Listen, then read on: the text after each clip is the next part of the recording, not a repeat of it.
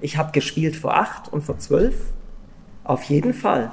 Spielst du dir die Seele aus dem Leib und, und hast irgendwie äh, beschränkt auf 35 und spielst vor acht. Meine Güte. Die Erinnerung an die Corona-Pandemie steckt Florian Wetter vom Theater der Immoralisten tief in den Knochen. Sein Theater kämpft auch heute noch. Eigentlich reden wir überhaupt nicht mehr drüber. Wir tun jetzt so, als ob alles normal war und eben die erste Premiere in diesem, in diesem Jahr hat, die hat sich verschoben, weil wieder jemand mal Covid hatte. So. So etwas ist für private Theater, die vor allem auf Ticketverkäufe angewiesen sind, ein großes Problem.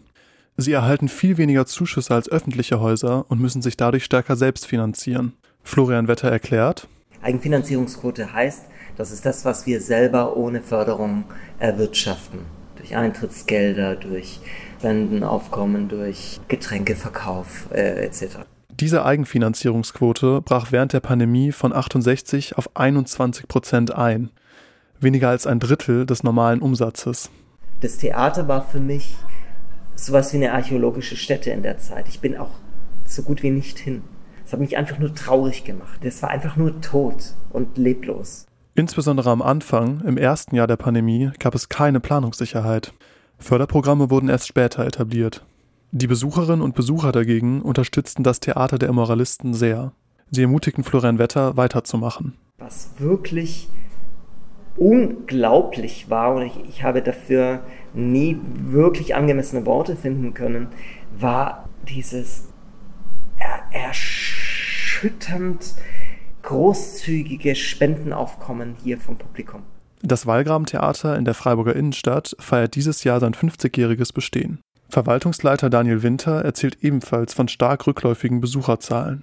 In der Corona-Zeit war die Auslastung aufgrund der Vorsicht ähm, unserer Besucher umgerechnet natürlich irgendwo dann bei 30, 40 Prozent, obwohl wir noch eine Ausweichspielstätte hatten, wo wir dann auch 100 Plätze anbieten konnten. Beide, Immoralisten und Wallgrabentheater, berichten aus dieser Zeit positiv über das Programm Neustart Kultur. Das war eine Initiative der Bundesregierung, die Theatern, Kinos und ähnlichen Einrichtungen helfen sollte, über die Runden zu kommen. Mit zwei Milliarden Euro war es das größte Kulturförderprogramm in der deutschen Geschichte. Also das ist auch wirklich ein sehr gutes Förderprogramm gewesen, weil es geholfen hat, die Lücken zu schließen, die tatsächlich entstanden sind. All das hat dazu beigetragen, dass letztendlich die Schauspieler und ähm, sämtliches Personal äh, relativ glimpflich durch diese Corona-Pandemie durchgekommen ist. Was im Gespräch immer wieder durchkommt, für Theater ist es sehr wichtig, auch jüngere Generationen zu begeistern, um in Zukunft wettbewerbsfähig zu bleiben. Also die Gewinnung des Zuschauernachwuchses eben durch besondere Angebote an Schulen, an Vormittagsvorstellungen, an Diskussionen mit den Schauspielern und auch Regisseuren. Wir versuchen eben auch solche Themen auf den Spielplan zu setzen, wo wir auch das Gefühl haben, ja, dass wir Probleme von jungen Leuten eben auch aufgreifen. In die Zukunft ihrer Theater schauen Daniel Winter und Florian Wetter unterschiedlich.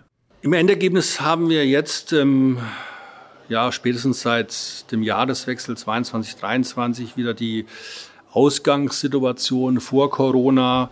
Die Zuschauer kommen wieder entsprechend der Stücke ins Haus, sodass Auslastungen zwischen 70 und 100 Prozent möglich sind. Ja, natürlich hat die Auslastung sich wieder erhöht, aber es sind nicht die Zahlen, die ich gewohnt bin. Die Eigenfinanzierungsquote von 21 auf 36 Prozent ist immer noch nicht 69 oder 68.